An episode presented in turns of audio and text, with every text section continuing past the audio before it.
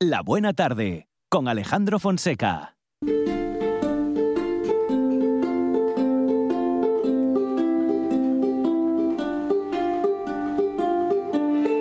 Dende el aledaño Astura la Astúrica Augusta, alcuentras el Castúo, el montañés o la Fala. Dende los godos a la francesada, el mirandés y el sanabrés van percorriendo el camino que taracen los ríos Nalón, Sella, Ebro o Duero. Aliente mil regatos de una lengua milenaria, la asturiana.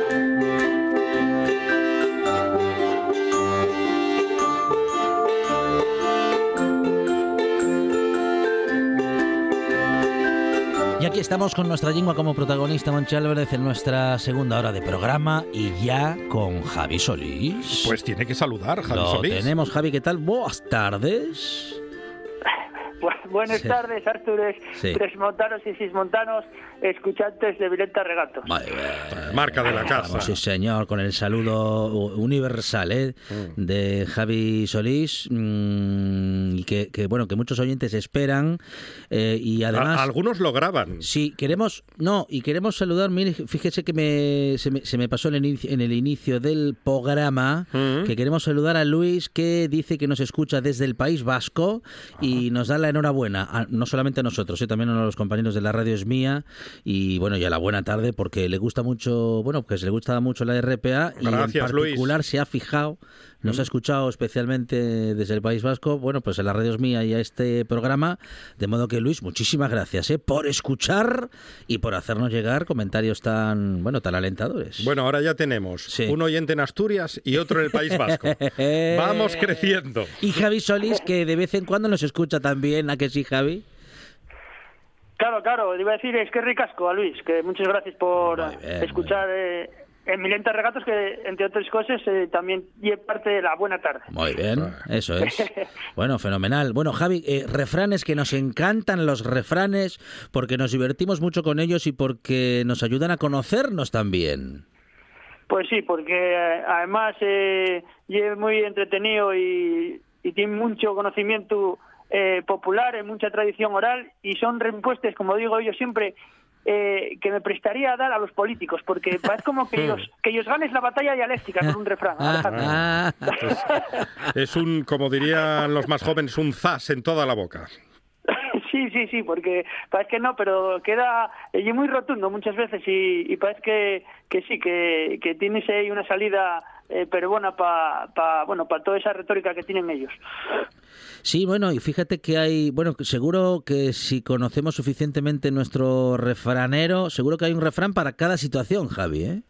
Sí, sí, sí, hay refranes para todo, para todo. La verdad es que hay un mundo que no se acaba nunca. eh, cada vez que he preparado algo para contar, pues eh, siempre hay cosas que no conocía y que, bueno, que, que y interminable eh, toda todo el conocimiento que tiene, que tiene el refranero, sí, sí. Bueno, vamos a conocer algunos, si te parece, Javi. A ver. Venga, sí. Eh, voy a entomar con uno que eh, de la parte occidental, porque bueno, ya vais a saber eh, cuando lo diga eh, por qué, por qué de esta zona. Y que ye un poco también eh, un piropo, eh, porque bueno, yo voy a decir que eh, eh, igual hay que tener un poquillín eh, eh, cuidado con estas cosas eh, en el mundo actual, pero bueno, a mí parece que ye un piropo eh, que está bien traído y que no un ye ofensivo. Así que voy a decir el refrán que, como os, di- os digo, ye de la zona occidental. Voy con él. Muy bien. Elegante ve la moza con un zapato y a una galocha. A ver, a ver, otra vez. Voy a repetirlo. Elegante va moza con un zapato y a una galocha. A ver, ¿qué quiere decir eso? A ver, la galocha y es la manera que tienen en el occidente de llamar a la madreña, ¿no? Sí. Entonces, pues bueno, esto quiere decir que una persona que de por sí tiene elegancia, pues puede ir pues con un zapato y con una galocha, puede ir como ir de la gana, porque bueno, la elegancia va a estar siempre eh, con ella de la manera que vaya, ¿no? Entonces, cuando veis a alguien que igual que no se preparó, que no, eh, digo, está vestida de gala, pues no pasa nada porque la elegancia ya va con ella. Así es, Fonseca. Es como cuando vengo yo en chándal. Claro. Da igual que venga en chándal. Yo Sí, soy un tipo sí, sí, elegante. sí, sí. Bueno, o en verano que viene... De eh, cualquier manera. De cualquier manera. Sí. O sea, lo turista Hmm. sale de la playa y viene al programa Di- directamente. Directamente, Sí. encarna. Sí, por eso decía yo que lle, bueno, pues algo agradable de sentir, ¿no? Que puedes ir pues con la de, de una manera de vestir que como de trabajar y o que vas a ir elegante porque ya lo lleves eh, contigo mismo, tienes esa virtud. Gracias, Solís. Lo sé. Bueno, a ver qué más, qué más refranes tenemos, a ver. Venga, vamos con otro. No hay cosa mejor que lo ganado con el propio sudor. Claro, muy bien, muy bien, muy bien. Bueno, O sea, lo que pasa es que eh, se gana mucho, mucho, tampoco se gana. Está, está bien sí, hasta cierto sí. punto este refrán. Sí. Este refrán lo inventó un capitalista. Quiero decir, quiere decir Monchi Álvarez que si que si se gana algo más con una- el número de la lotería o algo que tampoco tampoco pasa tampoco nada. pasa nada y presta también. ¿eh? Claro. Sí. Sí, pero es gratificante cuando, bueno, oye, Sí. pues eh, tienes, eh, eh, invertiste mucho tiempo, mucho trabajo en conseguir de algo, Sí. eh, pues, eh, oye, pues eh, es gratificante el resultado, ¿no? Muy que lo bien. que hiciste tú por ti mismo y eh, pues Claro. la recompensa. En pintar la casa, por ejemplo. Sí, ay, que lo de pintar la casa Sí, es fabuloso. Sí. Ay, Al sí. final ve uno todo pintado, uno destrozado, del cuello, del, de todo, del brazo y tal, pero la casa está pintada. Me comentan que Florentino Pérez se está partiendo ahora mismo del, del refrán este. Sí, sí, se está sí. partiendo de la risa. Eso, eso ya es verdad, eso ya es verdad. Eh, igual lleva algún tipo de gente determinado. Tienes razón, Monchi. A otro. Bueno, A voy, con otro que este eh, prestóme mucho cuando lo vi y, y no lo conocía.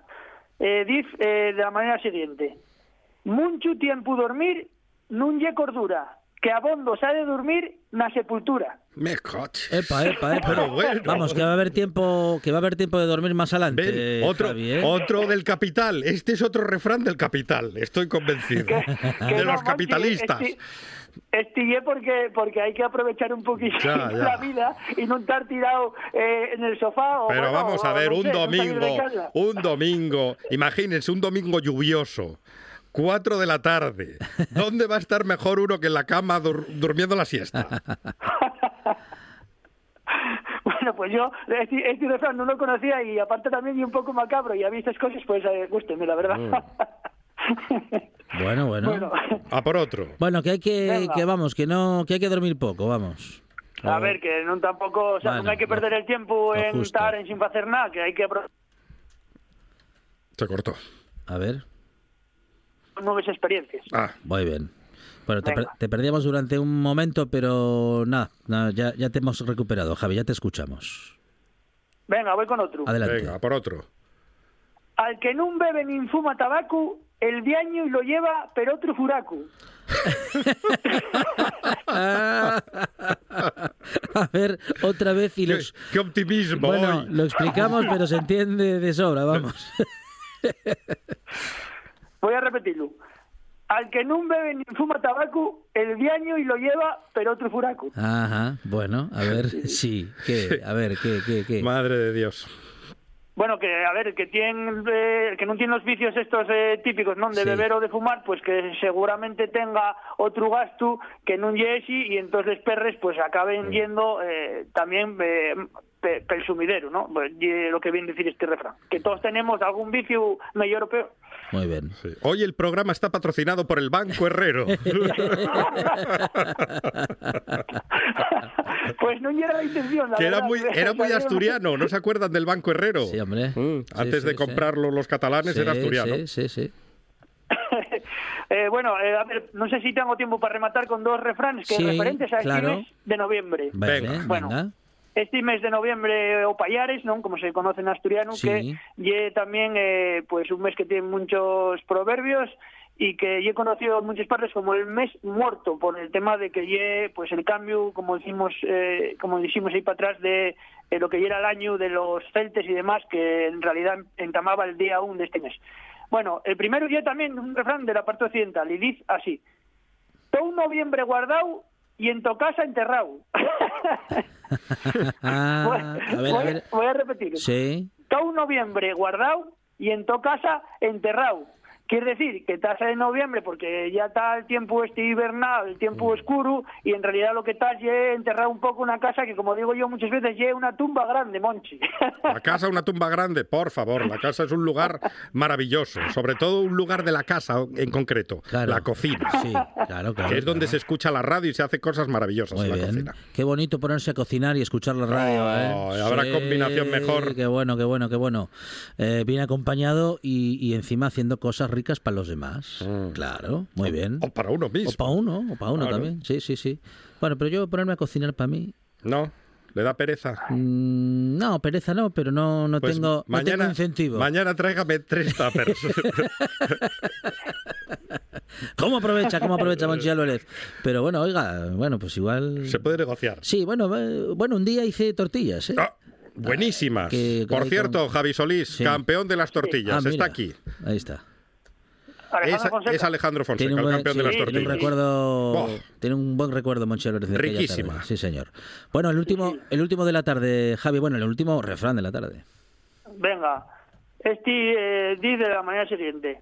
En pasando San Martín, con la manta al recostín. Claro, claro, claro, claro. Llegan los fríos. Sí, señor. Sí, sí, porque como sabéis es San Martín, eh, el día de San Martín y el día 11 de, de este mes, y entonces en pasando eh, de realmente este, este día, pues ya es cuando entama el frío de verdad, y mira, no me estoy equivocando porque está llegando ahora el tiempo ya un poco más invernado y con y con ganas de, de tener una manta arriba en el sofá, como le gusta a Monchi, la tarde los domingos. Ay, qué bien me conoces, ladrón.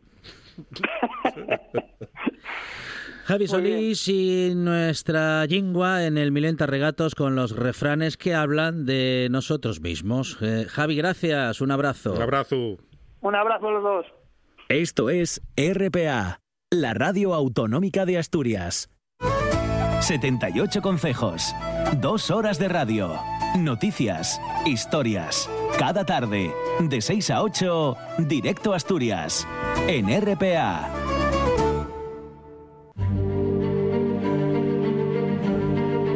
Buena tarde.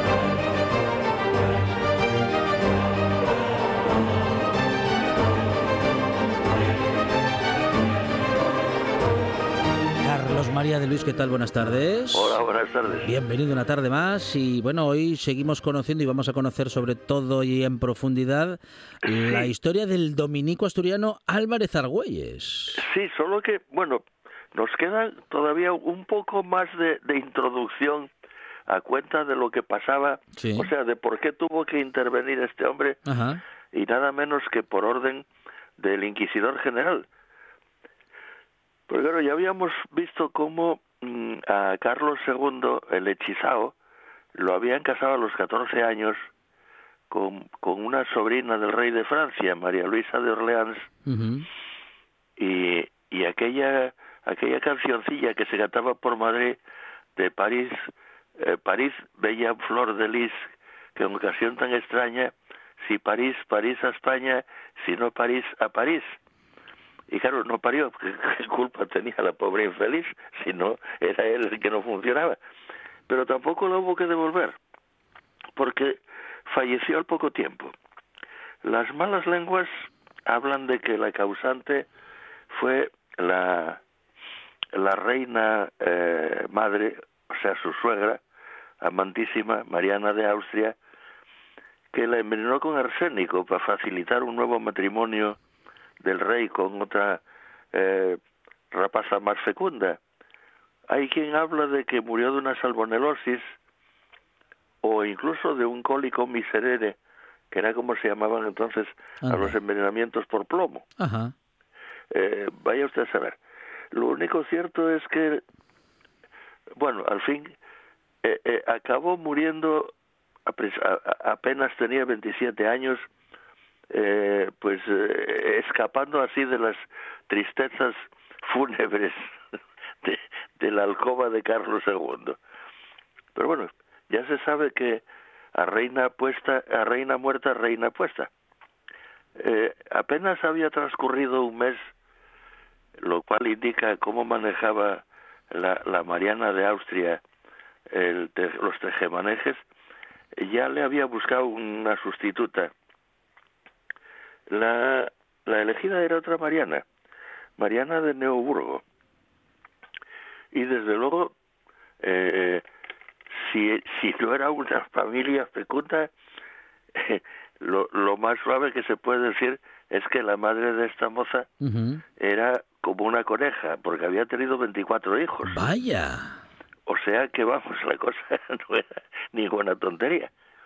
Bueno, eh, los dos, Carlos y, y Mariana de Neuburgo, se encontraron en Valladolid al año siguiente y hubo fiestas, misas, naturalmente, banquetes, corridas de toros y fuegos artificiales, pero como decía un historiador conocido mío, los mayores fuegos, fuegos artificiales fueron los de alcoba, la alcoba nupcial. O sea, mucho ruido y nada. Todo quedó en ruido y se acabó. La alemana mm, era todo lo contrario de María Luisa de Orleans. Era robusta, alta, de busto opulento, o sea, una, una valquiriona, vamos, bien metida en kilos, eh, pelirroja, eh, y eso sí, los ojos, de acuerdo con los cuadros que hay de ella, eh, más bien saltones y la nariz larga. El pobre infeliz Carlos esperaba que fuese una mujer tan, tan agraciada como la primera, pero se debió llevar una gran decepción porque la, la nueva reina sí. era ambiciosa, calculadora, eh, altanera, desabrida y, y sobre todo insatisfecha sexual, claro. Eh, el caso es que se las arregló para tener consigo a un médico alemán que con el que mm, se las arregló para fingir hasta 12 embarazos que acababan siempre en abortos imaginarios. Mm, con lo cual, pues se aseguraba con la mayor desfachatez eh, que seguía en el, en el trono. Eh, las dos Marianas, la de Austria y la de Neoburgo, o sea, la suegra y la nuera, pues se llevaban a matar y mantenían eh, continuos follones y discusiones y rifirrafes durante los cuales, afortunadamente para ellas, se insultaban en alemán con gran chasco de los cortesanos asistentes que apenas si sabían el castellano. Pero bueno, eh, de lo que se trataba que eh, a ver cómo se las arreglaban para traer al mundo el ansiado heredero de la corona. Y entonces, como no se conseguía, pues mm, eh, dieron en pensar que los enemigos de, de España, y entonces tenía muchos, habían hechizado al rey. Esto explicaría también sus ataques de epilepsia. Y entonces, eh, de acuerdo con, con el inquisidor general y el, y el eh, confesor particular del rey, dominicos los dos, pues le eh, lo sometieron a una serie espeluznante de exorcismos y tratamientos. Por ejemplo, le daban a beber eh, mm, eh, polvo de víbora con chocolate. Ah, vaya. sí. Le aplicaban enemas de jugo de ciruela. Ajá. Y, y emplastos de entrañas de cordero recién sacrificado. Mm. Hay que hay que jorobarse porque estábamos Sí, sí, en sí. torno al año 1700 Mm, y mm. todavía andamos con estas cosas. En fin, eh, por- claro, eh, el pobre Carlos, que ya de por sí no era precisamente un, un sabio de Grecia, pues es obsesionado con la idea de que todo aquello que le estaba pasando era castigo divino, porque no había asistido a la agonía de su padre, pues acabó haciéndose llevar al Panteón Real del Escorial, ordenó a los frailes abrir el féretro y abrazó y besó al cadáver de Felipe IV. Y como le pareció que eso podía no ser suficiente, pues mm, mandó hacer lo mismo con los cadáveres de su madre, más adelante con el de su hermano Baltasar Carlos y con el de su primera esposa. O sea, que encima de paranoico y, y, y de impotente era necrofílico. O sea, una alhaja, vamos. Y aquí es donde nos entra en escena el, el, el asturiano Antonio Álvarez de Argüelles, porque eh, en esta especie de tablado de marionetas alucinadas, Sí. pues casi el único que parece normal es este pobre dominico que se vio metido en el ajo pues sin comerlo ni beberlo. Eh, la historia del embrujamiento de, de Carlos II fue puesta en marcha nada menos que por Juan Tomás de Rocaberti, que era el inquisidor general de las Españas, apoyado por Fray Froilán Díaz, que era el confesor privado del rey Carlos, eh, los dos dominicos. Ambos llegaron a la conclusión de que la incapacidad genésica del monarca eh, no era más que la consecuencia de un hechizo debido a la intervención personal del mismísimo Satanás. Y entonces tenían que buscar a alguien que hiciese de intermediario con el propio demonio para ver qué podían hacer. Es, es maravilloso que a un inquisidor general se le ocurra semejante cosa. Entonces, el confesor del rey recordó con un discípulo suyo asturiano que había sido compañero de estudios en Salamanca y que, aunque tenía buenas dotes como predicador, pues se había estancado en su carrera y se había convertido en simple vicario del convento de las dominicas recoletas de la Encarnación de Cangas de Tineo, que era como entonces se llamaba la actual Cangas de Narcea. Y cuando mm, don Froilán Díaz, el, el confesor real, eh, fue nombrado en 1684 en el cargo, un amigo um, común, dominico también, como todos los demás de esta historia, cuando lo felicitó, él le dijo que su común amigo Fray Antonio Álvarez Argüelles ya le habían anunciado este ascenso de Fray Froilán, porque lo había sabido, según su propia confesión, de boca de un demonio que se lo había comunicado.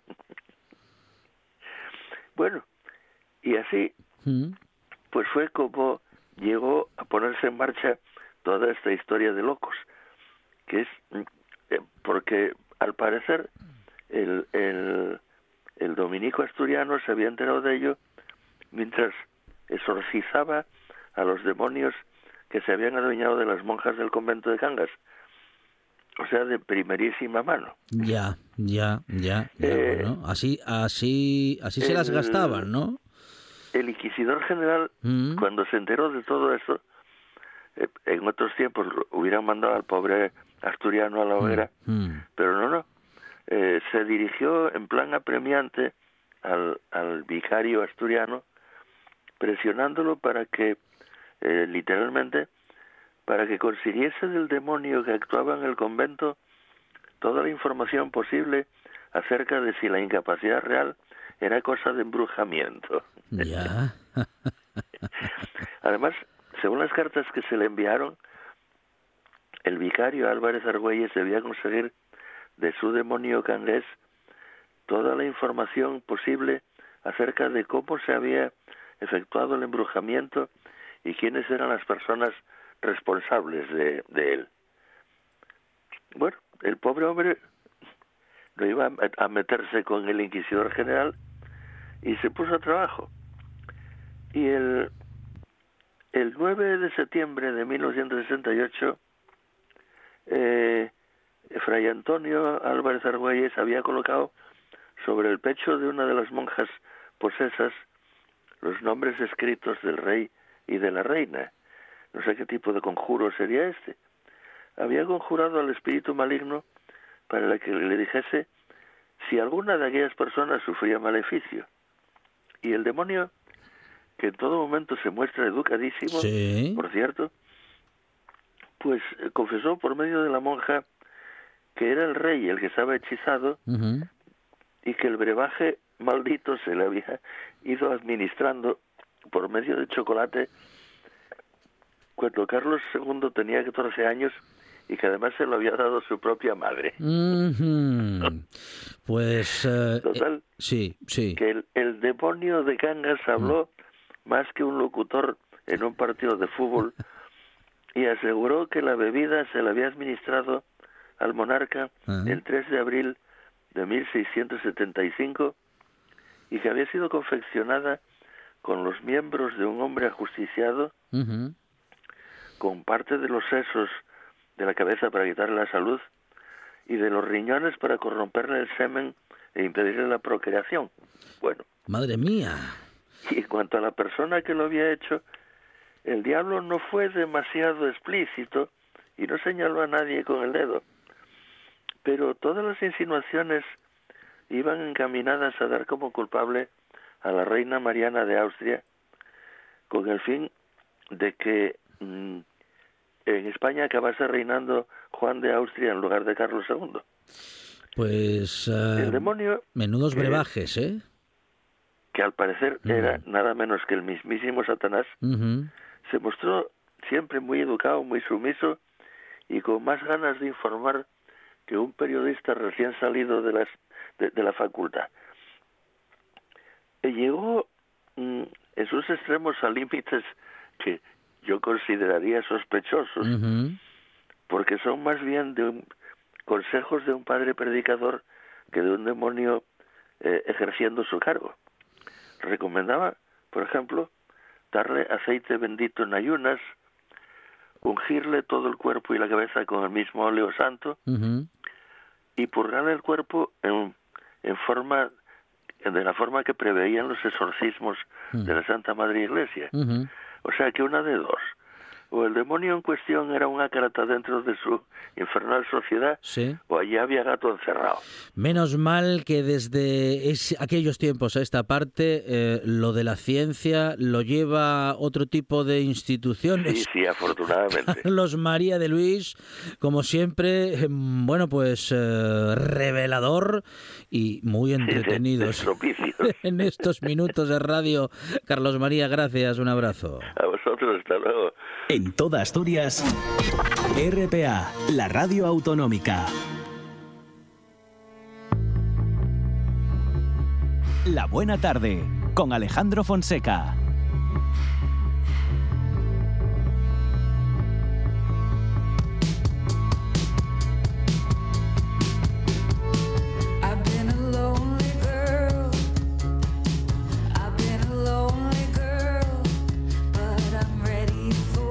Seguimos con más temas para seguir eh, conociendo lo que sucede en Asturias y en este caso algo muy interesante, como es que en Pillarno se reencuentra con el documento más antiguo de su historia, algo que nos va a contar el investigador Iván Muñiz. Iván, ¿qué tal? Buenas tardes. Buenas tardes, Alejandro. Bueno, Iván, un pergamino que data del siglo X y que recorre una cesión de tierras en el mismo valle.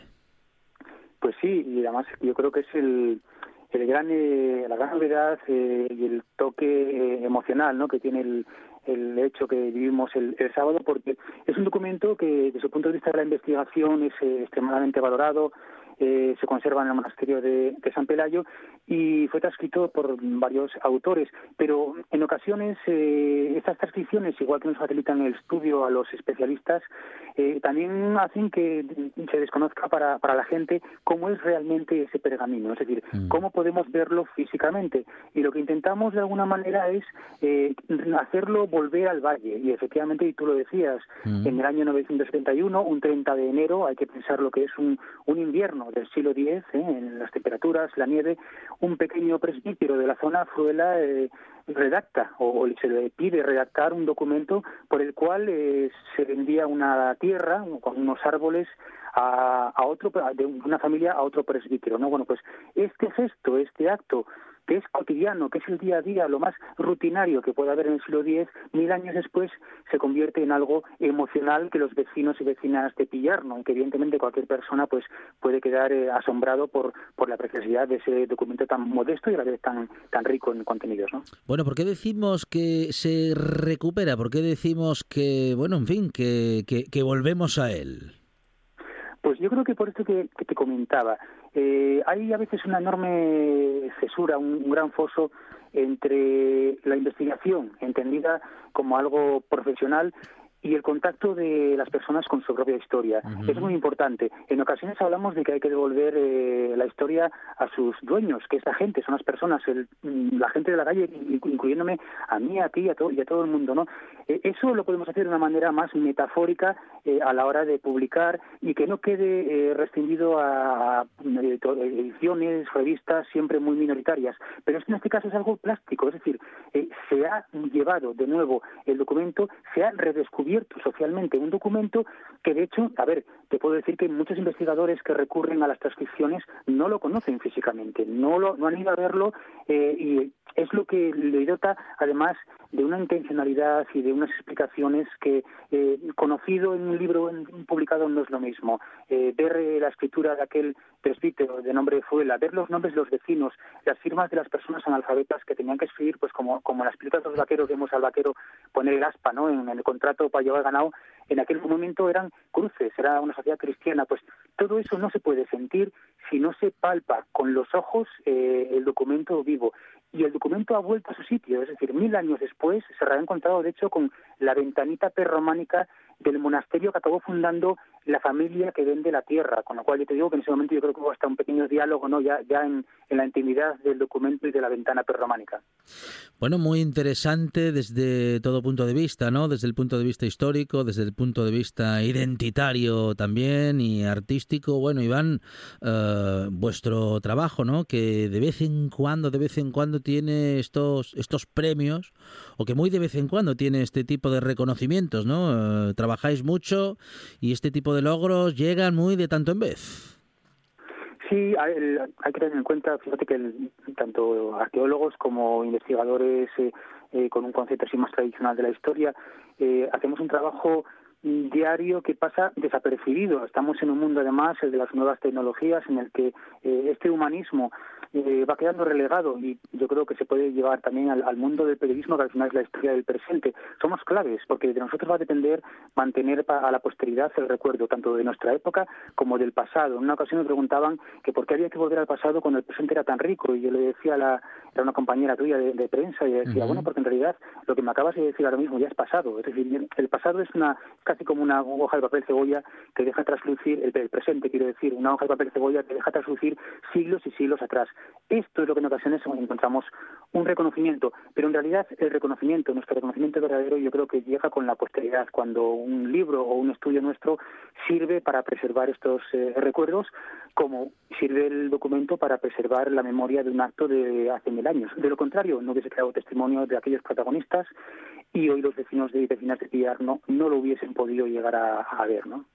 Bueno, y lo estamos contando en la radio con el investigador Iván Muñiz, eh, que justamente habla de un documento, de un pergamino del siglo X. Eh, Iván, ¿en qué, ¿en qué estado se encuentra? ¿Cómo está? ¿Cómo está de entero? ¿Cómo está incluso de legible? Sí, el documento uno de los eh, aspectos más bonitos que tiene es que es de pequeño tamaño, es decir, tenemos pergaminos elaborados eh, en altas alturas sociales, véase los de los reyes, obispos, eh, que están mucho más cuidados en la expresión, el tipo de pergamino, la piel, ¿no? Porque son elementos que están escritos sobre piel de animales muy jóvenes, generalmente suelen ser carneros, novillos, eh, tiene que ser la piel persa, ¿no? No, no correosa, y entonces esto hace que, evidentemente, dependiendo de la calidad del soporte y del espacio donde se conservó, eh, llegue mejor o, peor nuestros días. En este caso, y respondiendo concretamente a tu pregunta, hay que pensar el largo recorrido que tiene este documento. Cómo en su día seguramente quedó almacenado en un arcón, quizás de ese pequeño monasterio del Valle de Pillarno, ¿no? Eh, porque al final era un demostrativo del negocio y eso era importante para evitar pleitos futuros. Cómo luego pasó al monasterio de San Vicente porque se hizo dueño de todas aquellas tierras y evidentemente le interesaba, le interesaba lo mismo, conservar las pruebas. Y cómo llega a nuestros días bien conservado, la letra se lee muy bien, eh, es una letra, eh, es una minúscula visigótica, eh, la de la época, ¿no? está llena de abreviaturas, que yo lo explicaba a los vecinos de Pillarno, porque quería que luego ellos practicasen y tratasen de buscar hasta el nombre de su valle, que aparece reflejado en la letra.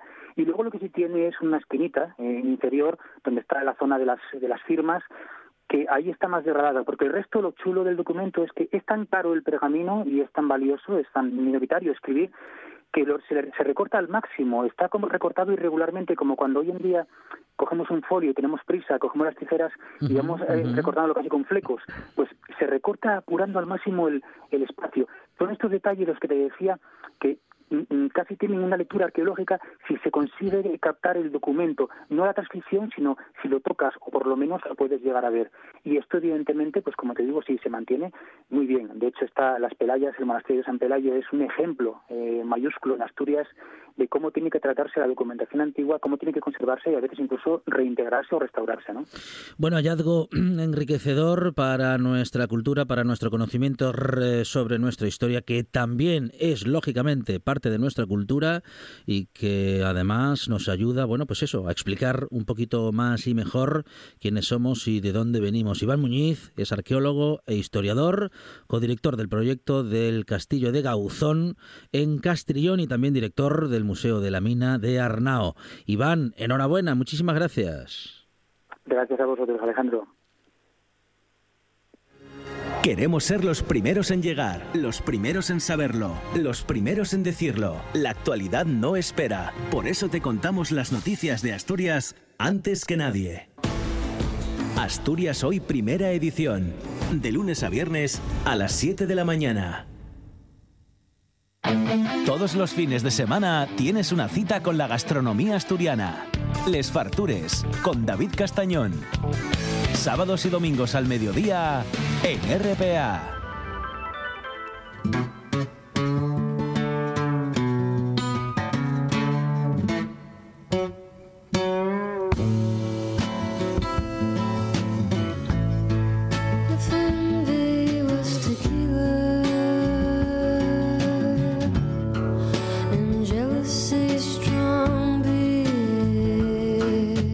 Buena tarde con Alejandro Fonseca.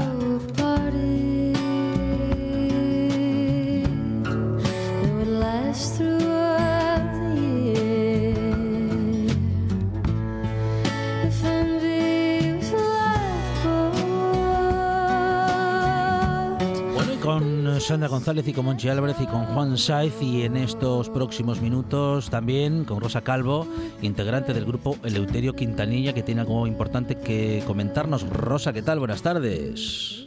Buenas tardes, buenas tardes, Alejandro. Bueno, hablando hoy con, eh, bueno, con y de, la sección de educación del Ateneo Obrero de Gijón, que quiere dar a conocer, eh, Rosa, también, eh, bueno, pues unos datos muy importantes que ya están disponibles en la página web www e. Quintanilla, e de Eleuterio equintanilla.com, eh, porque tenemos ya los listados de las personas evacuadas de los puertos de Gijón, Avilés y Ribesella entre enero y octubre de 1937, Rosa.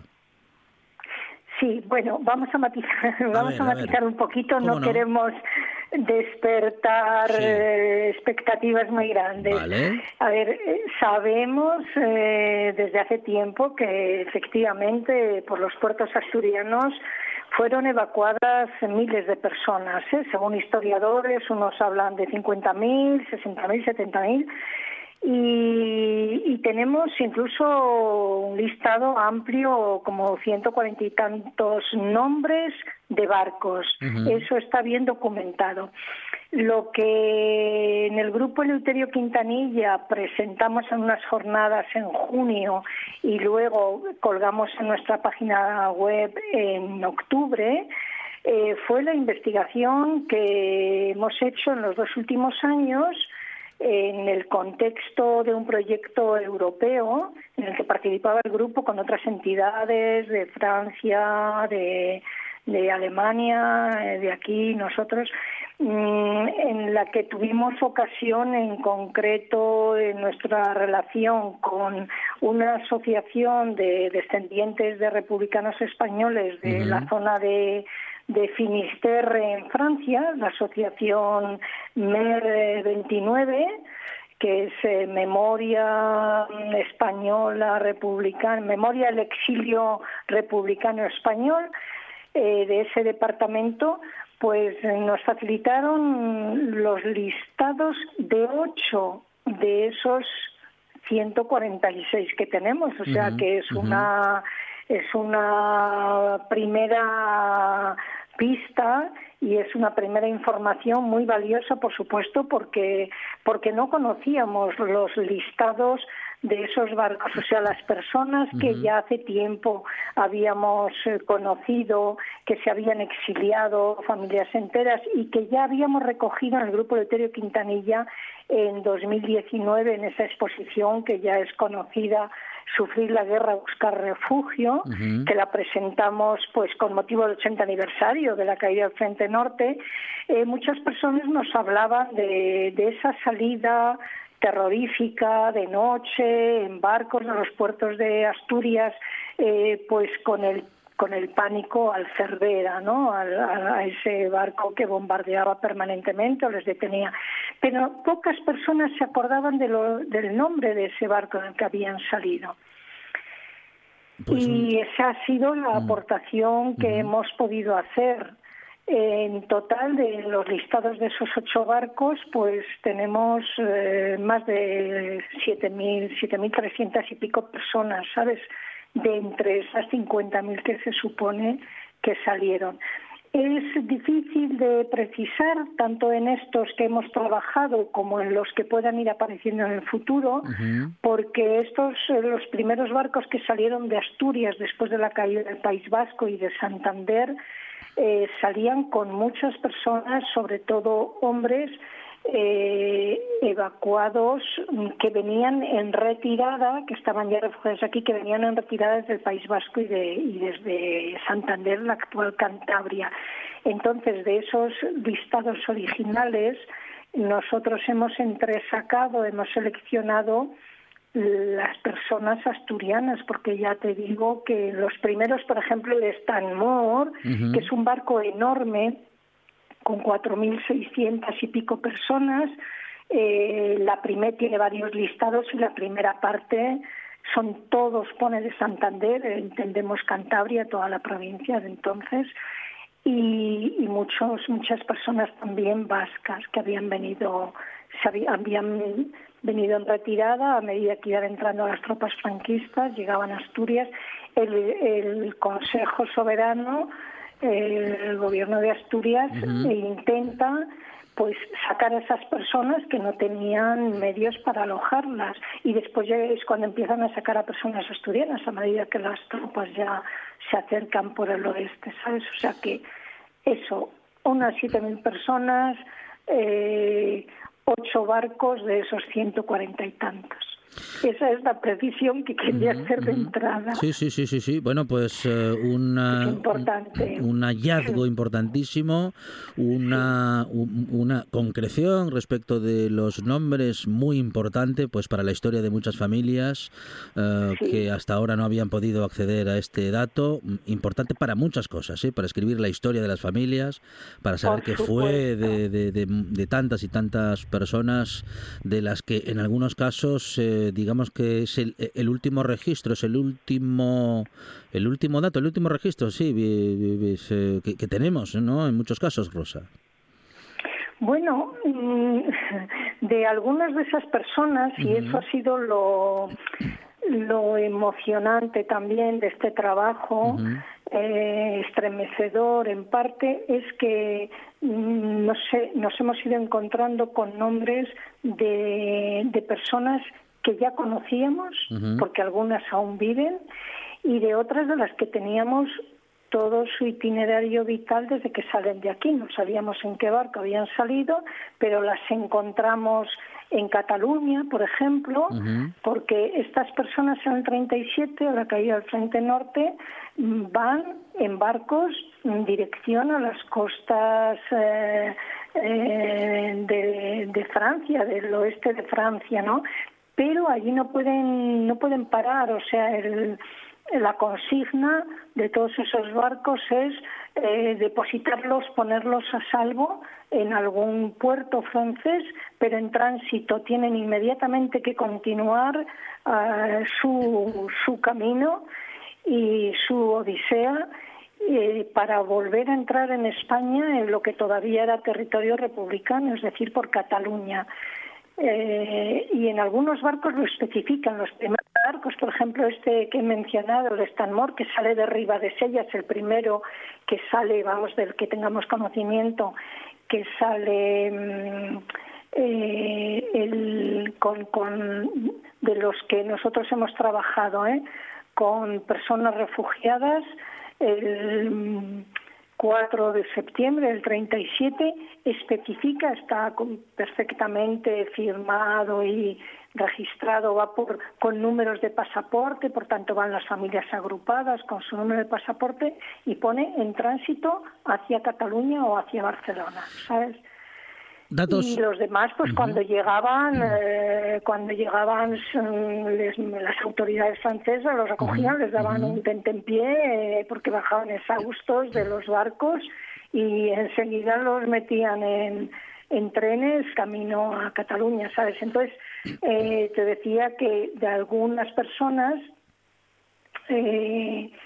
sabemos dónde estuvieron en Cataluña, sabemos cuándo y cómo hacen la retirada, cuando finalmente la República pierde la guerra en el 39, a principios del 39, eh, la, la retirada, ya sabes, en 15 días pasa casi medio millón de personas por las por varios puntos de la frontera entran en Francia y luego los volvemos a ver eh, trabajando en los campos detenidos, luego trabaja en los campos de concentración del, del sur de Francia, luego los encontramos en compañías de trabajadores extranjeros, encontramos familias en campos de concentración en los años 40, 41, como el campo de concentración Les Salier cerca de Angoulême. Los encontramos en el convoy de los 937. Finalmente, desgraciadamente, encontramos a muchos en los campos de concentración nazis y de exterminio, como Mauthausen, como Buchenwald, eh, como las mujeres en. Eh, ay, bueno, no me viene, mm, viene ahora el nombre. Mm, y, y, entonces, eh, en algunos casos hemos transmitido a estas personas, a las personas supervivientes, el nombre de ese barco en el que iban. Ha sido una emoción enorme transmitírselo y la, el agradecimiento que nos han mostrado. Algunas, algunas pocas, eh, sabían ese nombre. Otras eh, hablaban de, de, un barco, les sonaba un barco de nombre inglés, pero lo tenían equivocado. Ten en cuenta que si son personas que sobreviven, tienen sus años. Por ejemplo, María Luisa Ramos Barril, que sigue viviendo en Avilés, pues ella había oído hablar a sus hermanos, un barco, pero no acertaba, no recordaba bien, no sabía cómo se llamaba, cuando le transmitimos que su familia, su madre con, con los cinco hijos iban en el Branden que salió de Avilés pues la emoción fue enorme y el agradecimiento y así con otras personas, ¿sabes?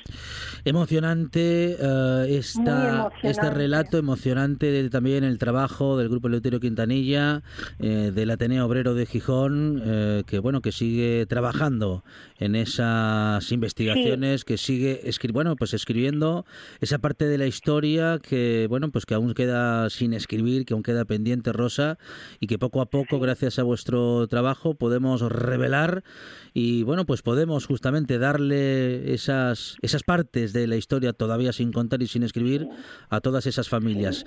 Recordamos que podemos encontrar, eh, bueno, pues todos esos nuevos nombres eh, que se han logrado en www.equintanilla.com y desde luego compartimos eh, también esa emoción, ¿no? La emoción que esas familias sienten al conocer estos datos, Rosa. Sí, sí, sí. Ah, en nuestra página web, pues las personas que estén interesadas está en bajo la imagen que ya pusimos en las jornadas de junio cuando lo presentamos en Ribadesella, en Gijón y en Avilés.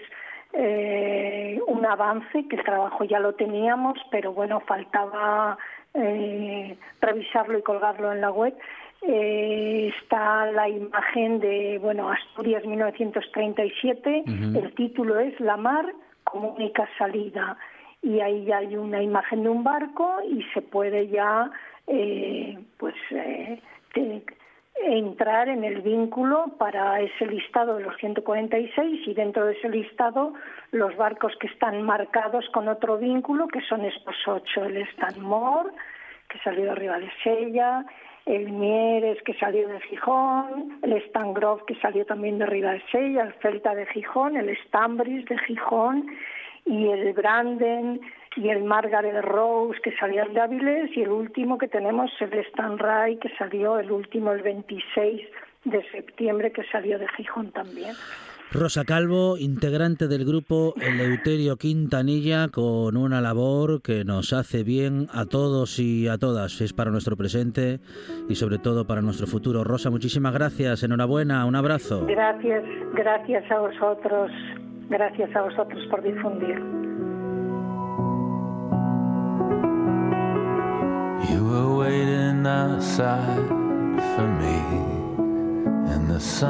Bueno, y como la historia camina con nosotros hoy, lo ha hecho durante muchos minutos de diferentes formas y desde luego desde el inicio de nuestro programa recordando al gran Pablo Milanés y también hablando de muchas cuestiones históricas eh, relacionadas con nuestro territorio. Y vamos a seguir hablando, bueno, pues de estas cosas y de otras tantas, eh, siempre interesantes o al menos siempre pretendiendo que lo sean para todos nuestros oyentes. Nosotros ahora decimos hasta mañana, pero claro, no se preocupe que mañana aquí en RP tendremos a partir de las 4 de la tarde más buena tarde y más radio. Y ahora las noticias y luego Arancha Nieto y el directo a Asturias.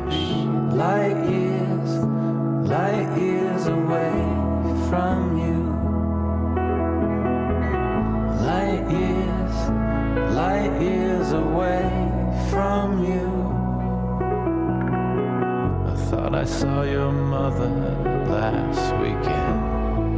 and the park.